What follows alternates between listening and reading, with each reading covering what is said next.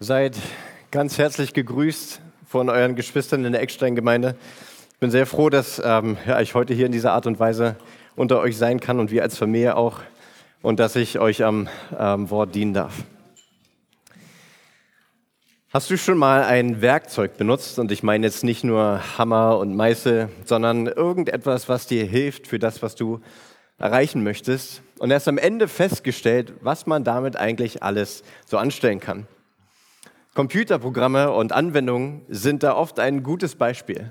Ja, in Betrieben weltweit wurden schon Millionen von Euros investiert, um wirklich tolle Software einzusetzen. Aber die Mitarbeiter haben nicht richtig gelernt oder wollten nicht richtig lernen, wie man damit umgeht und haben am Ende vielleicht nur ein Prozent von dem umgesetzt, was eigentlich damit möglich ist. Und dann fehlte es dann natürlich daran, dass diese, dieses Werkzeug, diese Hilfe wirklich geholfen hat. Und vielen Christen und vielleicht auch dir geht es vielleicht manchmal auch so. In unserem geistlichen Leben, und wir wollen und wir streben alle danach, gottesfürchtig zu leben, nicht zu sündigen, den Herrn zu ehren, aber oft stoßen wir an. Ja, wenn du an deine letzte Woche denkst oder vielleicht auch heute Morgen, dass du vielleicht gesündigt hast, dass du ein scharfes Wort deinem Ehepartner am Kopf geworfen hast, dann kommen wir doch oft auch an diese, an diese Stelle, dass wir uns äh, darüber ärgern und dass wir diese schwierigen Situationen nicht mit Bravour bewältigen. Und auch wenn du manchmal vielleicht ungerecht behandelt wirst, ja, dann wollen wir eigentlich so reagieren und so leben wie Jesus, der ruhig geblieben ist und der auf Gott vertraut hat. Und wenn unsere Kinder uns nicht gehorchen, dann wollen wir doch eigentlich in Geduld leben und wollen wir doch den Herrn so ehren.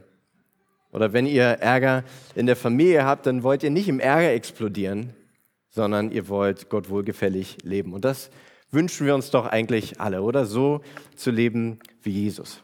Und wir, wir, verstehen, wir verstehen, dass Gott uns viele Werkzeuge gibt, um das Ziel zu erreichen. Unter anderem sein Wort. Aber wir sehen aber auch in unserem Leben, dass, dass wir das nicht immer erreichen, dass wir nicht immer sündlos sind. Also fehlt uns vielleicht etwas. Gehen wir vielleicht mit den Dingen, die Gott uns anvertraut hat, nicht richtig oder nicht, nicht äh, zu 100 Prozent um? Ist irgendwas nicht in Ordnung mit mir, wenn ich sündige und wenn ich nicht so lebe, wie Gott es eigentlich von mir erwartet? Benutze ich die Werkzeuge, die Gott mir gegeben hat, vielleicht nicht richtig? Und das wollen wir uns heute im zweiten Petrusbrief anschauen. Äh, ihr könnt gerne schon mal eure Bibeln zücken und schon mal diesen Brief aufschlagen. Ähm, ich habe gesehen, dass ihr im ersten Petrusbrief unterwegs seid, von daher findet ihr den zweiten Brief äh, relativ schnell. Und den Empfängern des zweiten Petrusbriefes, die übrigens auch die gleichen waren, ähm, die der, an die der erste Petrusbrief gerichtet war, denen ging es vielleicht ähnlich. Seit sie zum Glauben gekommen ist, sind, ähm, hatten sie nichts erlebt außer Schwierigkeiten. Ja, der erste Petrusbrief geht los und sagt an die Christen in der Zerstreuung. Und dieser Brief ist gerichtet an Christen, die wirklich Schwierigkeiten durchleben. Von den Juden werden sie angefeindet und angegriffen, weil sie wohl das Gesetz Mose aufheben. Von den Römern werden die Christen verfolgt, weil sie ein einfaches Ziel sind und als Sündenböcke dienen. Und dieser zweite Petrusbrief ist vor allem geschrieben worden, weil Irrlehrer drohten, diese Gemeinde mit falschen Lehren zu infiltrieren. Schwierigkeiten über Schwierigkeiten über Schwierigkeiten, die diese Christen erleben. Aber ist das wirklich, wie Gott sich das vorstellt, dass wir in diesen Schwierigkeiten untergehen oder dass wir daran scheitern? Nein. Aber was ist oft ein Problem? Was was fehlt uns oft oder was ist ein Problem, was uns begegnet, wenn wir an diese Stellen kommen und in diese Situation kommen? Ein großes Problem ist, dass wir vergessen, dass wir schlicht die kostbaren Wahrheiten, die Gott uns in seinem Wort gibt und schenkt und unsere Gemeinde und eure Gemeinde jeden Sonntag auch von dieser Kanzel, dass ihr sie hört, dass wir diese kostbaren Wahrheiten so schnell vergessen. Und wie diese Welt einst zerfallen wird, so verfallen auch sehr schnell unsere Erinnerungen. Und wenn wir Dinge vergessen, wenn wir Wahrheiten vergessen, dann machen wir die Dinge nicht mehr so, wie wir sie eigentlich tun sollten. Beispiel ist die Brandschutzübung, die, jeden, die jedes Jahr oder alle zwei Jahre bei euch vielleicht auf Arbeit durchgeführt wird. Ja, jährlich steht dieser oft unbeliebte Termin an Und wir sitzen dann da und hören uns das an, aber dieser Termin ist wichtig. Denn wenn es mal brennt, wenn es mal kritisch wird, dann sollen wir diese wichtigen Wahrheiten, wie wir in einem Brandfall umgehen, sollen wir parat haben. Denn sonst begehen wir Fehler und sonst gefährden wir dadurch uns selber und andere. Und auch im Glaubensleben brauchen wir Wahrheiten. Aber Hand aufs Herz, wir alle vergessen. Und wenn wir in einer hitzigen Debatte sind mit unserem Ehepartner oder mit einem Kollegen oder mit einem anderen, dann vergesse auch ich oft die Wahrheiten des Evangeliums und muss mich selber oder andere müssen mich daran erinnern, was Gott uns in seinem Wort sagt und muss mich an das Evangelium erinnern, was er uns schenkt. Wir brauchen Erinnerungen. Und dieser Brief, dieser zweite Petrusbrief ist voll von Erinnerungen, wo Petrus sagt, erinnert euch, erinnert euch, erinnert euch. Damit auch wenn es mal brennt, wir das Richtige tun und feststehen in den Wahrheiten Gottes. Wir müssen an die Werkzeuge, die Gott uns gegeben hat, erinnert werden. Und so, wie gesagt, erinnert auch Petrus seine Empfänger an eine Reihe von Wahrheiten, die den Gemeinden und die uns auch heute Morgen helfen sollen, in schwierigen Situationen zu bestehen, damit wir in diesen Erinnerungen zu Gottes Ehre leben können und das auch zur Fülle unserer Freude. Also wenn ihr im, ersten, äh, im zweiten Petrusbrief seid, schlagt bitte das erste Kapitel auf und dort wollen wir uns heute eine Stelle anschauen. Wir wollen uns anschauen, woran Petrus uns erinnern möchte. Und der Titel der Predigt, woran Petrus uns erinnern möchte, sind die Geschenke Gottes. Die Geschenke Gottes, die Gott uns gibt, um gottesfürchtig zu leben. Welchen Abschnitt wollen wir uns heute anschauen? Der, der erste große Gedankenabschnitt, den Petrus eigentlich behandelt, sind die Verse 1 bis Verse 11. Aber da das ein längerer Abschnitt ist und vor allem dieser erste Teil, die Verse 1 bis 4, vollgepackt sind mit wunderbaren Wahrheiten und Erinnerungen, werden wir uns heute diesen Abschnitt nur anschauen. Dieser Abschnitt zerfällt in diese beiden Teile 1 bis 4 und 5 bis 11. Und was wir heute sehen werden, ist, dass die Verse 1 bis 4 vollgepackt sind mit den Dingen, die Gott tut was Gott uns gibt für unser Leben. Also wenn ihr kurz mal nur rüber schaut, sehen wir in Vers 1, dass wir Glauben empfangen haben von ihm. Und wir sehen in Vers 3, dass die göttliche Kraft etwas tut. Und wir sehen in diesen Versen, Gott tut, Gott tut, Gott macht dies und Gott macht jenes. Und gleichzeitig dürfen wir aber auch nicht vergessen, die Verse 5 bis 11, dass auch jedes Geschenk, was Gott uns gibt, mit einer Erwartung verknüpft ist. Eine Reaktion muss darauf folgen, auf das, was Gott in unserem Leben tut. Und so schauen wir uns heute aber nur die Verse 1 bis 4 an. Wir schauen uns das an, dass wir daran erinnert werden sollen, dass Gott uns vieles geschenkt hat, was wir brauchen, um Gott wohlgefällig zu leben. Also lasst uns zusammen die ersten vier Verse lesen aus dem zweiten Petrusbrief.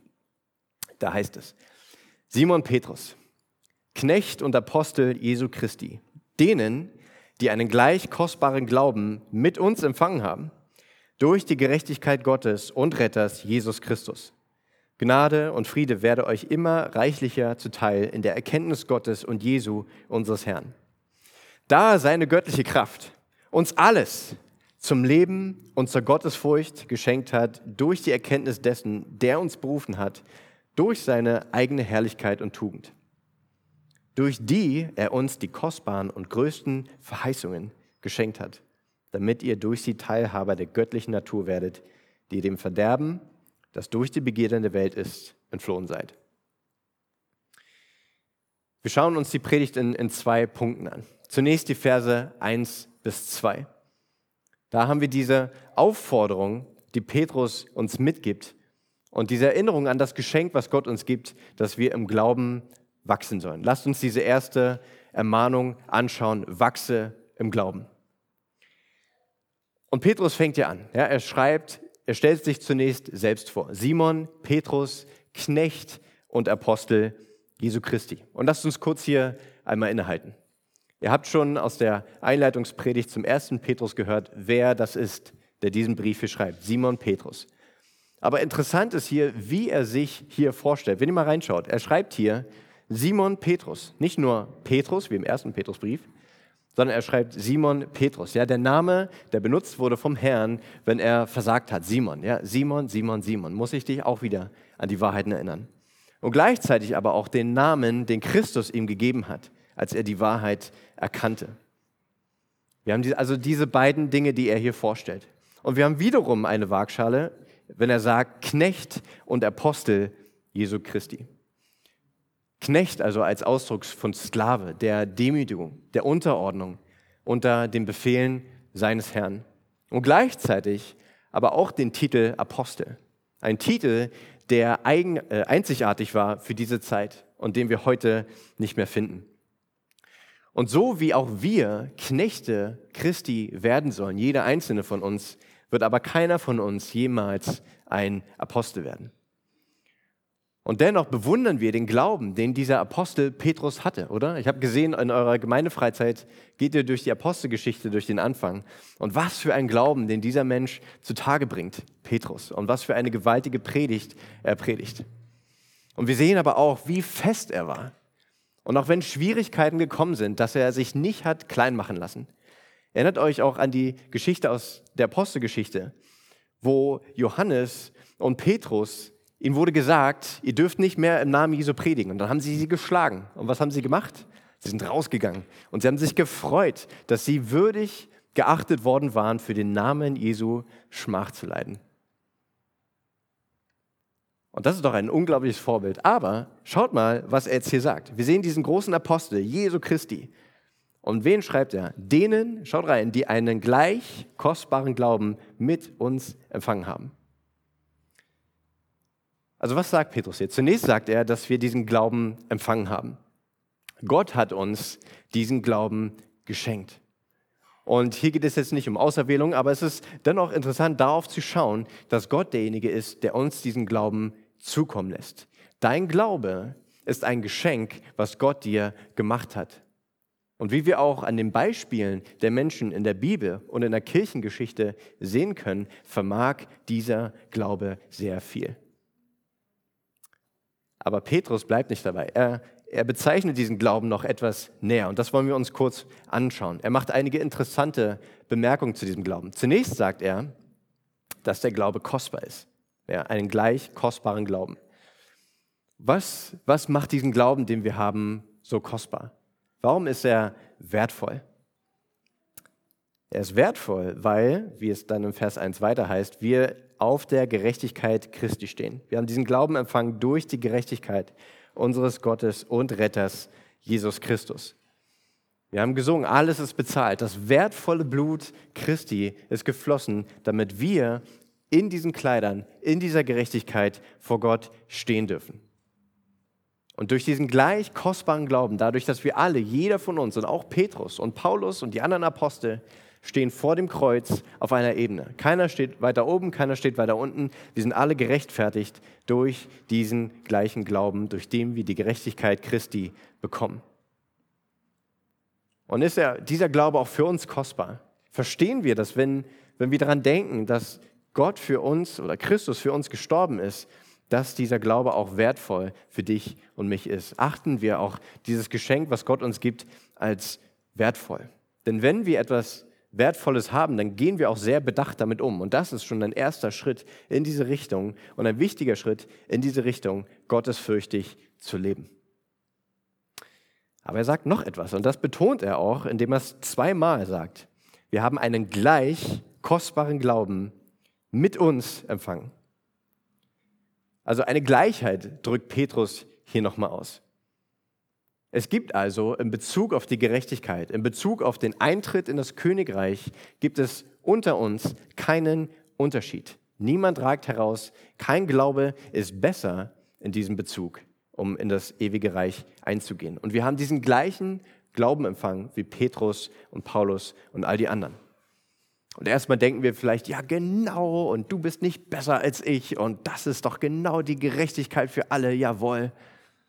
Aber das heißt auch, dass ihr den gleichen Glauben bekommen habt wie Petrus und Paulus und alle anderen. Das heißt eben auch, dass dieser Glaube, der so wertvoll ist, den wir, dass wir ihn auch einsetzen sollen. Und dass wir in dieser Weise keine andere äh, keinen anderen Glauben und keine andere Gerechtigkeit bekommen haben. Ja, Gott hat uns andere Gaben gegeben, aber der Glaube ist derselbe. Und dieselben Ansprüche, die Gott an einen Leiter zum Beispiel in einer Gemeinde stellt, diese Qualifikation eines Ältesten, die Ansprüche gelten eigentlich für uns alle. Und auch diesen Ansprüchen sollten wir nachstreben. Und keiner von uns kann sagen, ja, diesen Glauben habe ich eben nicht wie Theo oder Matthias oder die anderen. Und Paulus, Petrus sagt hier, doch, ihr habt diesen gleichen Glauben mit uns empfangen. Und kein Held der Kirchengeschichte oder der Bibel hatte einen anderen Glauben als der, der in euch drin ist. Und so stehen wir eben auch in dieser Pflicht, diesen Glauben einzusetzen. Und ich bin immer davon getröstet und ermutigt, wie Paulus das im Römerbrief sagte. Ich lese das nur kurz vor. In der Einleitung sagt er, dass er gerne nach Rom kommen möchte, damit er mitgetröstet werde unter den Römern durch den gegenseitigen Austausch eures und meines, also Paulus, Glauben. Keiner vor dem Kreuz hat einen anderen Glauben, keiner steht irgendwo drüber und wir alle dürfen in diesem Glauben wachsen und ihn teilen. Und wachsen ist der Stichpunkt, ist die letzte Qualifikation, die er diesem Glauben beschreibt. Schaut in Vers 2. Da heißt es, Gnade und Friede werde euch immer reichlicher. Und in der Schlachter steht, mehr und mehr zuteil in der Erkenntnis Gottes und Jesu, unseres Herrn.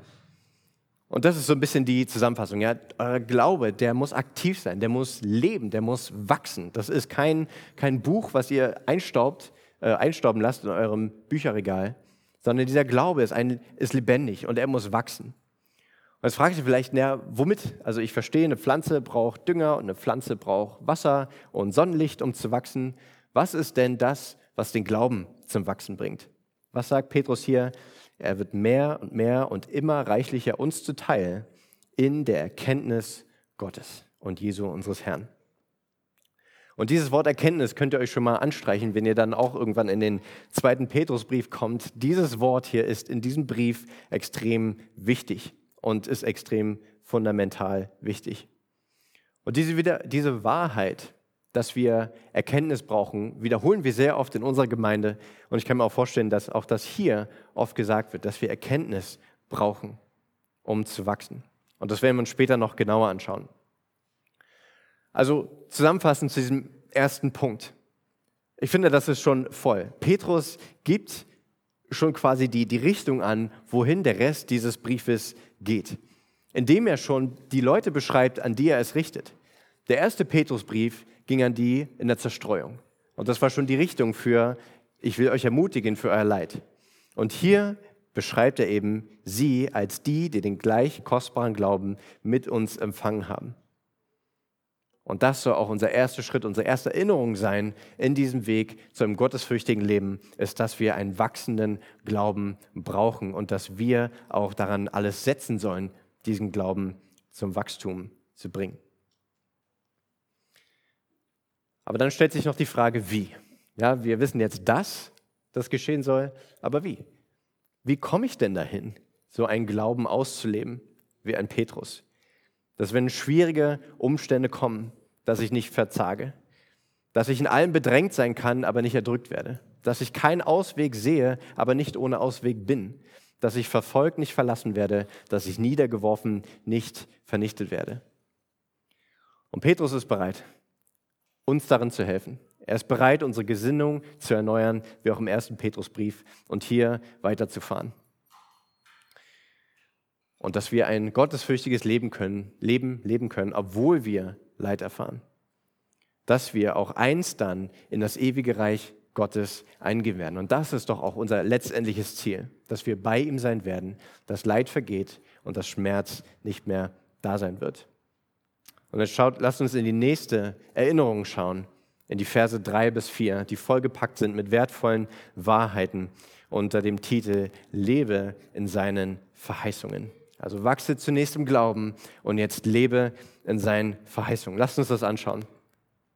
Vers 3 sagt Petrus, da seine göttliche Kraft uns alles zum Leben und zur Gottesfurcht geschenkt hat durch die Erkenntnis dessen, der uns berufen hat da seine göttliche Kraft uns alles zum Leben und zur Gottesfurcht geschenkt hat.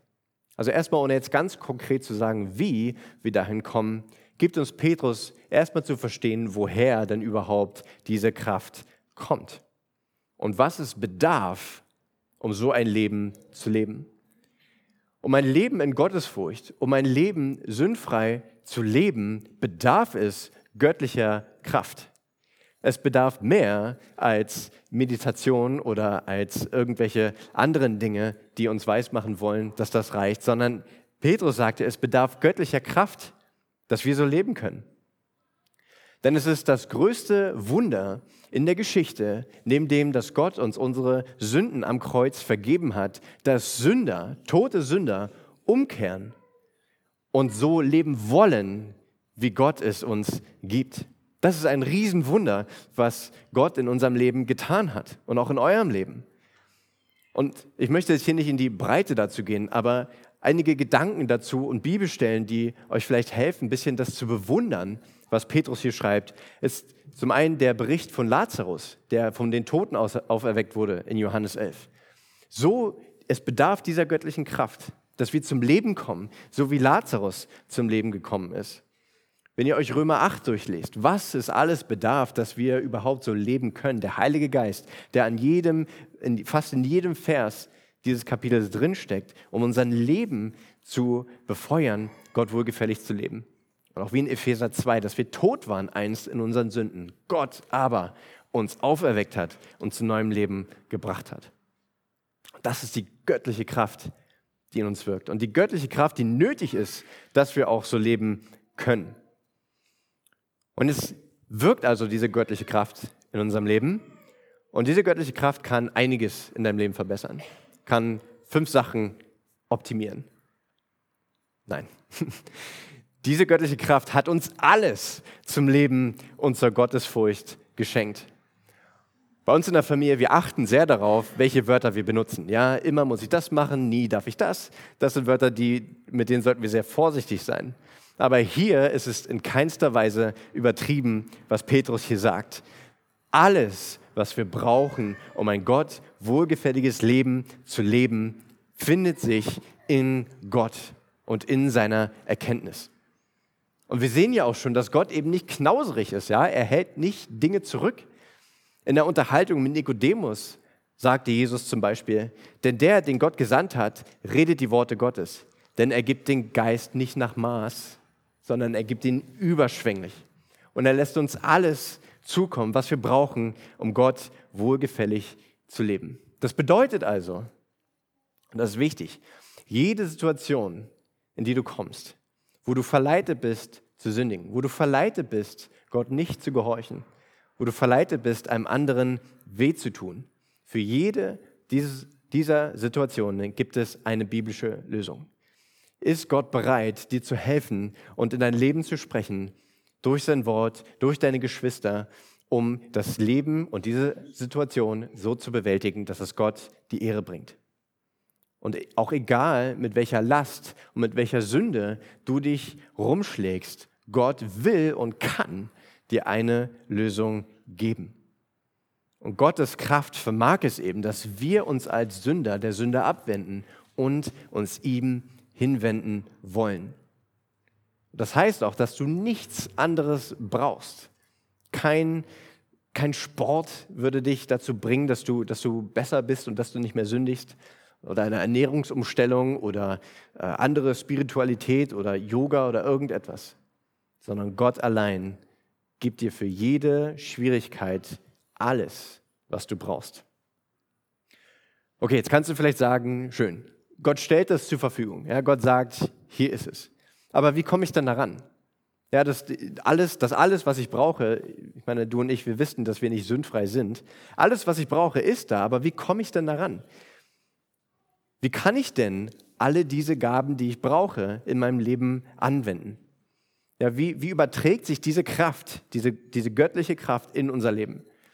Das ist wie in einem Auto. Ja? Nur weil ein Motor in einem Auto ist, heißt das noch lange nicht, dass das Auto auch nach vorne kommt.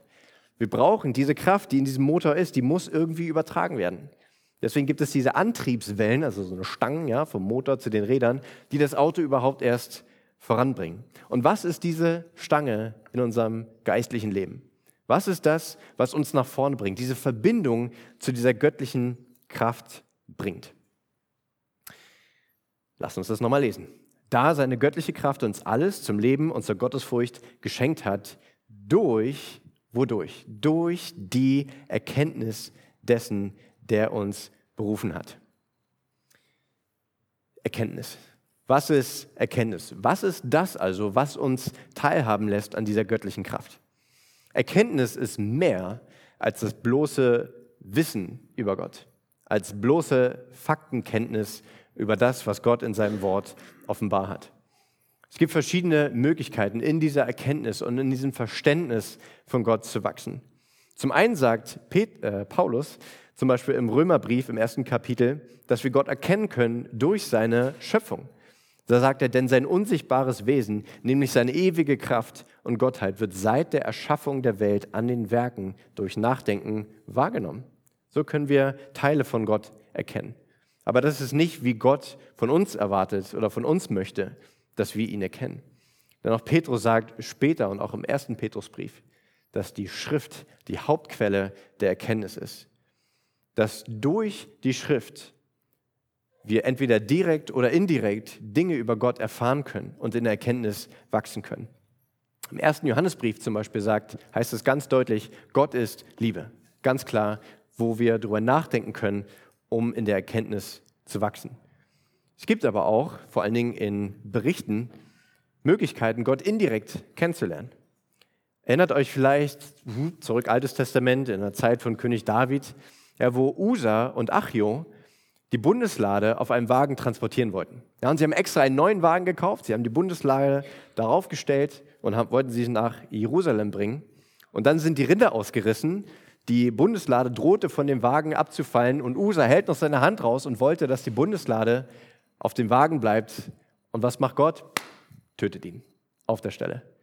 Und auch das sind Möglichkeiten, wie wir verstehen können, dass Gott eben nicht will, dass wir so leben, wie wir es gut denken, sondern dass Gott will, dass wir die Dinge so tun, wie er sagt. Denn eine Bundeslade wird nicht auf einem Wagen transportiert. Die Bundeslade wird transportiert von vier levitischen Priestern. Also hier können wir auch über diese ganzen Berichte und über den Reichtum der Schrift Gott erkennen und verstehen, wer Gott ist. Und das ist eben auch eine Aufgabe und eine Freude auch, die wir in der Ewigkeit haben werden. Denn Jesus sagte, das ist das ewige Leben, dass sie dich und den, den du gesandt hast, Jesus Christus, erkennen. Aber lass uns zurück zum zweiten Petrusbrief nochmal reingehen. Also er rettet uns durch den Glauben. Er gibt uns alles, was wir braucht, brauchen durch seine göttliche Kraft. Und wodurch gibt er uns das alles? Durch Erkenntnis. Und das zieht sich wieder zusammen mit dem, was wir auch vorhin schon mal gelesen haben. Und lasst mich es nochmal vorlesen. 2 Timotheus 3, 16 und 17. Alle Schrift ist von Gott eingegeben und nützlich zur Lehre, zur Überführung, zur Zurechtweisung, zur Unterweisung in der Gerechtigkeit, damit der Mensch Gottes richtig ist, für jedes gute Werk ausgerüstet. Ja, und hier prägt sich der Begriff der Allgenugsamkeit der Schrift. Das müssen wir verstehen, dass alles, jede Herausforderung in unserem Leben, wir auch mit der Erkenntnis und mit seinem Wort bestehen können. Und gerade auch in dem Kontext des zweiten Petrusbriefes ist diese Erkenntnis auch so wichtig. Denn es geht hier um Irrlehrer also, die abgewendet werden sollen. Und wir müssen also auch die Schrift erkennen, um auch in der Lehre festzustehen. Frage an dich, bist du zum Beispiel in der Lage, einem Jehovas Zeugen aus der Schrift zu zeigen, dass Jesus wirklich Gott ist? Sind wir in der Lage, einem Atheisten zu zeigen aus der Schrift, dass die Auferstehung historisch ist und dass sie gut begründet ist? Bist du in der Lage, einem Muslim zu erklären, dass Jesus der Sohn Gottes ist und dass er wirklich am Kreuz gestorben ist? Kannst du deinem Arbeitskollegen das Evangelium klar erklären und ihm auch Gott nahebringen. Oder deinem geistlichen Bruder oder Schwester biblischen Rat und Seelsorge geben, wenn er oder sie es braucht. In unserer Gemeinde haben wir auch Bibellesepläne, die wir zusammen lesen, weil wir das wollen, dass wir alle zusammen konstant Dinge über Gott wissen und verstehen, wer er ist. Dass wir alle zusammen als Gemeinde wachsen und feststehen. Diese Erkenntnis ist so unglaublich wichtig. Und wie wichtig das auch ist, sehen wir zum Beispiel bei Paulus. Schlag mal auf den Kolosserbrief bitte im ersten Kapitel. Es ist nicht nur Petrus, der, der diesen Punkt betont, sondern auch die anderen Apostel. Und wenn ihr im ersten oder im Kolosserbrief im Kapitel 1 seid, dann schaut mal auf die Verse 9 bis 12. Lasst mich das kurz vorlesen. Da heißt es, deshalb hören auch wir nicht auf, von dem Tag an, da wir es gehört haben, für euch zu beten und zu bitten. Also, Paulus sagt, ich bete für euch und unablässig. Und jetzt wofür?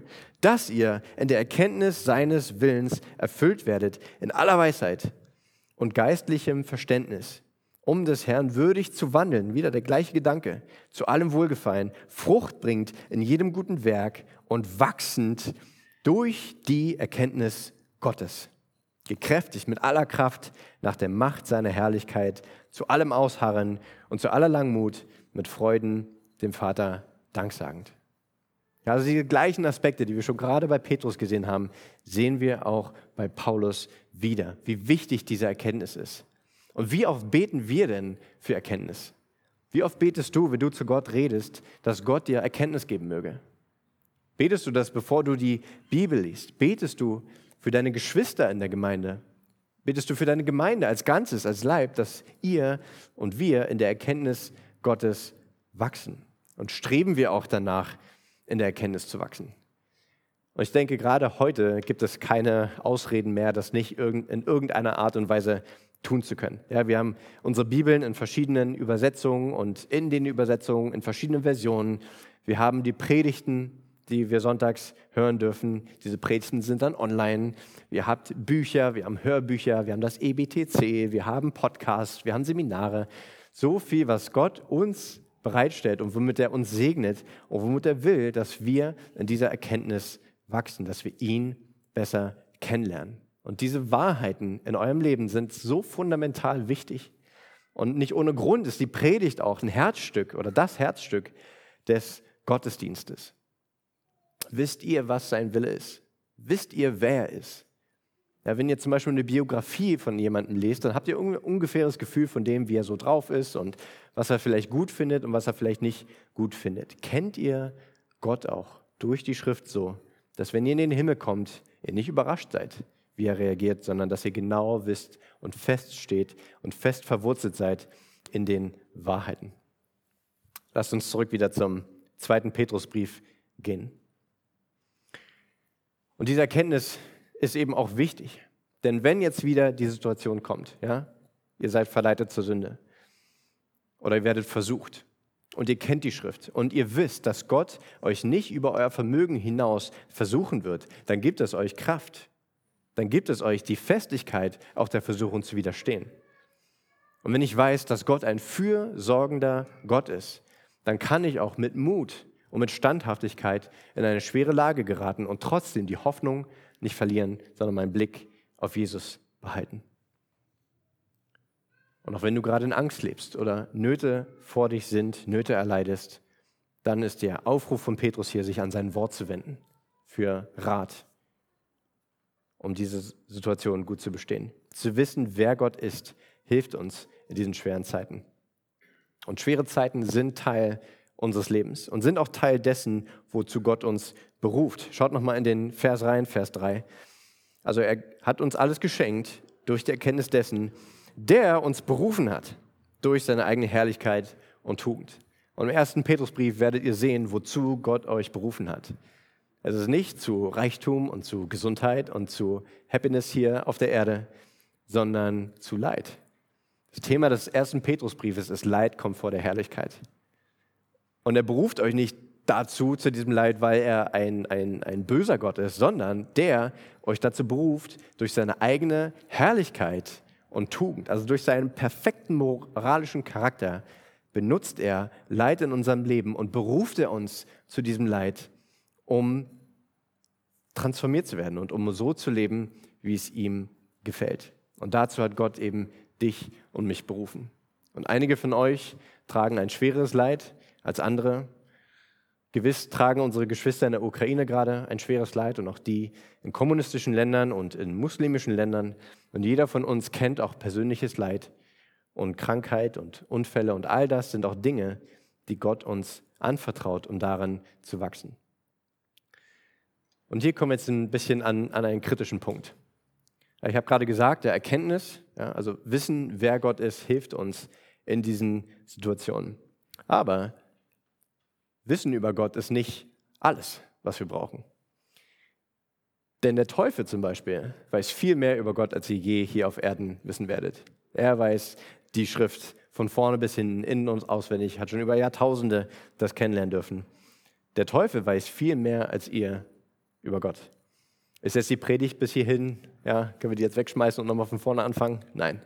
Aber was ist, was ist denn der Unterschied zwischen dem Teufel und seiner Erkenntnis und seinem Wissen und dem, worin wir wachsen sollen?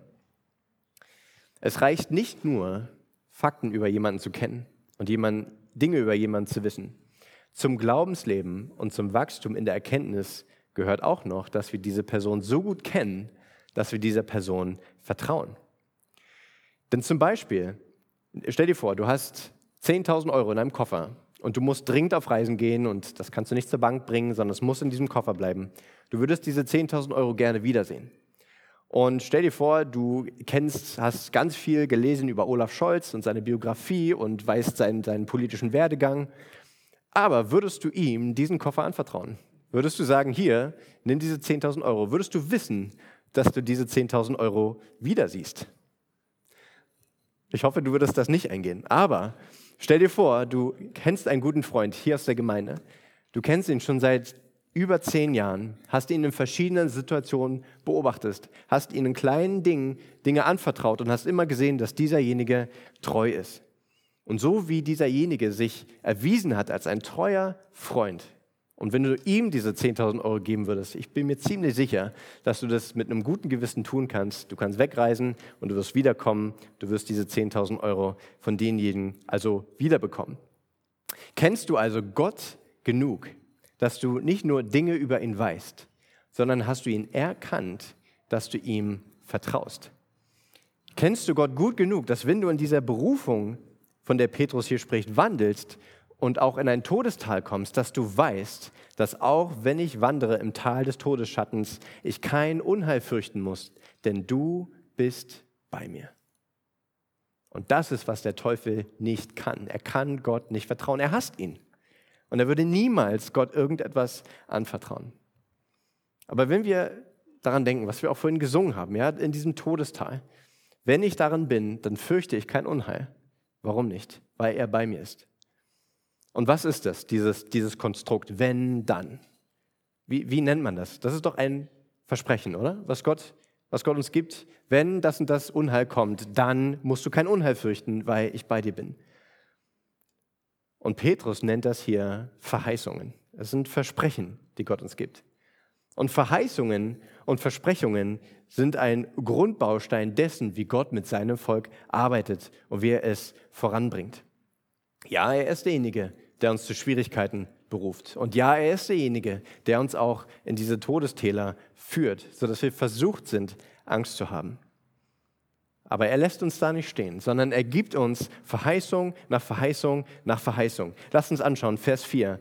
Er hat uns berufen durch seine eigene Herrlichkeit und Tugend, durch die er uns die kostbaren und größten Verheißungen geschenkt hat, damit ihr durch sie Teilhaber der göttlichen Natur werdet, die ihr dem Verderben, das durch die Begierde in der Welt ist, entflohen seid. Wir alle waren in diesem Verderben. Ja, wir wissen das. Wir alle waren dort. Und wir haben uns von unseren Begierden kontrollieren und lenken und leiten lassen. Und wir waren in dieser Welt und wir meinten, dass die Sünde uns erfüllt und dass die Sünde unsere größte Freude ist. Aber all das liegt hinter dir. Nie mehr willst du dahin zurück. Und wir haben diese Berufung dennoch von Christus empfangen, einem besseren Ziel entgegenzustreben, was aber gleichzeitig heißt, dass wir Schwierigkeiten erfahren werden. Aber lässt uns Gott in diesen Schwierigkeiten allein? Nein, er schenkt uns diese kostbaren und größten Verheißungen. Und Gott war nicht sparsam mit den Verheißungen in der Schrift. Ihr könnt euch mal mit dieser Linse vielleicht die ersten und die letzten Seiten der, der Schrift anschauen. mit Verheißungen, wer als erstes eine Verheißung bekommen hat. Und wir sehen zum Beispiel die Verheißung, die die Schlange bekommen hat, direkt nach dem, nach dem Sündenfall, dass der Kopf zertreten wird durch den Same, der durch die Frau kommen wird. Und bis zum vorletzten Vers der Schrift ist die Bibel voll mit Verheißungen. Im vorletzten Vers heißt es, ja, ich komme bald. Amen. Und wie gesagt, die Bibel ist voll davon. Lasst mich euch mal ein paar Beispiele geben, dass wir unseren Kopf da ein bisschen reinbekommen. Johannes 16, Vers 33 zum Beispiel, sagt Jesus, dies habe ich zu euch geredet, damit ihr Frieden habt. In der Welt habt ihr Bedrängnis, aber seid guten Mutes, ich habe die Welt überwunden. Das ist eine Verheißung, die Jesus uns gibt, dass die Welt überwunden ist. Das bedeutet eben, dass auch wenn Bedrängnisse kommen werden, die kommen werden, dass wir uns an ihn klammern sollen, dass wir verstehen sollen, dass das alles überwunden ist durch ihn. Psalm 32, Vers 8. Ich will dich unterweisen und dich lernen den Weg, den du gehen sollst. Ich will dir raten, mein Auge ist über dir. Er ist auf unseren Wegen und er berät uns auch. Und wir dürfen uns diesen Verheißungen durch das Wort äh, zu eigen machen. Jesaja 40, Vers 31, auch eine super Verheißung. Aber die auf den Herrn hoffen, gewinnen neue Kraft. Sie heben die Schwingen empor wie der Adler, sie laufen und ermatten nicht, sie gehen und ermüden nicht. Also die Verheißung, dass wenn wir auf Gott hoffen, wir Kraft haben, auch den Weg zu bestehen. Und hier ist eine Verheißung, die ich mir zum Beispiel mal zu eigen gemacht habe. Ich habe beim EWTC Seelsorge äh, studiert und wir hatten gerade folgenden Vers im Unterricht behandelt. Jakobus 1, Verse 2 bis 4, da heißt es, heißt es immer noch, haltet es für lauter Freude, meine Brüder, wenn ihr in mancherlei Versuchung geratet, indem ihr erkennt, dass die Bewährung eures Glaubens Ausharren bewirkt. Das Ausharren aber soll ein verkommenes Werk haben, damit ihr vollkommen und vollendet seid und in nichts Mangel habt. Die Verheißung hier ist, ihr werdet mancherlei Anfechtungen und Versuchungen erdulden und erleiden. Aber das bedeutet gleichzeitig, dass Gott in euch wirkt und dass er euren Charakter stärkt und festigt. Und so stand ich mal eines Nachts bei meiner jüngsten Tochter, die eine Zeit lang einfach mal um zwei oder drei Uhr entschieden hat zu schreien. Und man eigentlich total müde und fertig ist und du einfach nur da stehst und so zum Zorn geneigt bist, ja, und schon, wenn du an dem Bett äh, festhältst, es schon wackelt. Aber gerade in dieser Zeit durfte ich mir diese Verheißung in den Kopf rufen. Und ich habe dann geglaubt und ich habe gesagt, Herr, das ist eine Versuchung für mich gerade, sehr zornig zu sein, um mein Kind anzuschreien. Aber ich glaube, Herr, dass dadurch du in mir wirkst und dass du mich standhaft machst und dass du mich auch in der Zukunft nicht fallen lässt, sondern mir helfen wirst. Und der Herr hat wirklich gewirkt. Und der Herr hat mir Ruhe geschenkt und die Situation war innerhalb von zwei Minuten auch erledigt. Und das, mein Lieben, das ist doch das, warum, was diese Verheißungen so unglaublich macht, dass sie wirken. Dass es nicht einfach nur schwarze Tinte auf einem Papier ist, sondern sie leben in uns und in unserem Glauben. Und Gott schenkt sie uns. Ja, er hat sie uns geschenkt und nicht nur, dass sie einfach da sind, hier habt ihr, sondern dass wir sie uns zu eigen machen. Dass wir dieses übernatürliche Leben leben können, der Sünde den Rücken zu kehren und uns zu Gott hinzuwenden und so zu leben, wie er, wie es ihm Ehre bringt. Dass wir in den schlimmsten Umständen Freude haben können. Dass wenn wir erdrückt werden, wir Lieder der Dankbarkeit singen. Dass wir geduldig und ruhig sind, auch wenn alles um uns herum hektisch ist und dass wir auch sanft und gütig denjenigen gegenüber sind, die uns Unrecht getan haben oder die unser Vertrauen gebrochen haben. Und diese Wunder, was sie wirklich sind, tun wir durch diese Verheißung, die Gott uns gibt. Und deswegen sagt eben Petrus, dass diese Verheißungen so unglaublich groß und so unglaublich kostbar sind. Und deswegen, wir brauchen nicht nur Fakten in unserem Kopf. Wir brauchen diese Verheißungen, dass wir sie parat haben. Aber wir müssen diesen Verheißungen auch vertrauen und ihnen glauben und darin voranschauen. Und was ist der, der Zweck? Also er hat uns jetzt diese Verheißungen gegeben und Petrus nimmt sich nochmal Zeit, um nochmal ganz klar zu sagen, was der Zweck ist. Schaut nochmal in den Text. Was ist der Zweck, dass wir, dass Gott uns diese Verheißung gibt? Damit, das drückt den Zweck aus, damit ihr durch sie Teilhaber der göttlichen Natur werdet. Puh, also ihr merkt, der zweite Petrusbrief geht los mit einer Hammeraussage nach der nächsten. Also gibt uns Gott die Verheißung einfach so, dass wir, ja, dass es uns besser geht? Nein. Er gibt sie uns, damit wir Teilhaber der göttlichen Natur werden, damit wir so werden wie Jesus. Damit wir so werden wie der, der im Glauben vollkommen war. Im Hebräerbrief heißt es, er, der Anfänger und der Vollender unseres Glaubens, der uns diesen Glauben vorgezeigt und vorgelebt hat. Und auf dem Weg zum Kreuz, was hat Jesus gemacht? Der um der vor ihm liegenden Freude willen, das ist eine Verheißung, die er von Gott, dem Vater, hatte, dass die Freude kommen wird. Deswegen hat er die Schande für nichts geachtet und das Kreuz erduldet. Auch Jesus hat in Verheißungen Gottes gelebt und sich an sie geklammert und war uns darin das ultimative Vorbild, dass er sie zu 100 Prozent geglaubt hat. Und dass wir durch diese Verheißungen, dass wir sie nehmen, dass wir durch diese Verheißungen und den Glauben darin in sein Ebenbild verwandelt werden. Und ist auch nicht das unglaublich, dass Gott uns diese Verheißung gibt, dass wir so werden können wie Jesus. Und jetzt also die Herausforderung an uns. Gott gibt sie uns ja, in seinen Tausenden von Seiten. Aber kennst du sie? Hast du sie nicht nur in deinem Bücherregal, sondern hast du sie in deinem Kopf? Hast du sie auch im richtigen Moment parat, damit du sie auch im Herzen tragen kannst und darauf glauben kannst und bauen kannst? Denn die größte Verheißung für uns steht uns ja noch bevor. Ja, wenn wir kurz mal die Augen nach unten bringen auf Vers 11, dass wir all das machen, damit wir, damit uns reichlich gewährt wird, Eingang in das ewige Reich unseres Herrn und Retters Jesus Christus.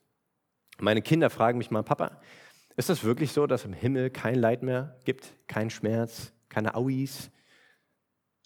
Und sind die Straßen wirklich aus Gold? Und ist die Mauer um die Stadt herum wirklich mit Edelsteinen besetzt? Und wir beten, dass unsere Kinder eines Tages errettet werden und dass auch sie dieser Verheißung glauben.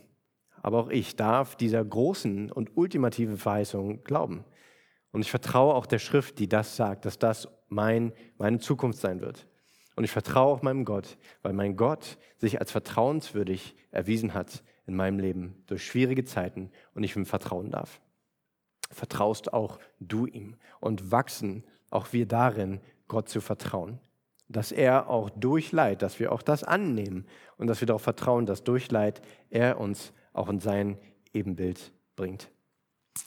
Also lasst uns ihn abschließend vielleicht noch zusammen ein bisschen kennenlernen und eine Sache bestaunen, die Petrus hier durch die Verse immer wieder sagt. Ist es nicht bezeichnend, schaut nochmal in den Text, welche Worte Petrus benutzt für den Dingen, die Gott tut, was Gott macht? Was sagt er über den Glauben? Er sagt, dass wir den Glauben empfangen haben. Das heißt, dass Gott ihn uns gegeben hat. Und was sagt er über, die, über das alles, was wir zum Leben brauchen? Er sagt, dass Gott es uns geschenkt hat. Und die kostbaren Verheißungen, die hat er uns gegeben. Der hat er uns auch geschenkt.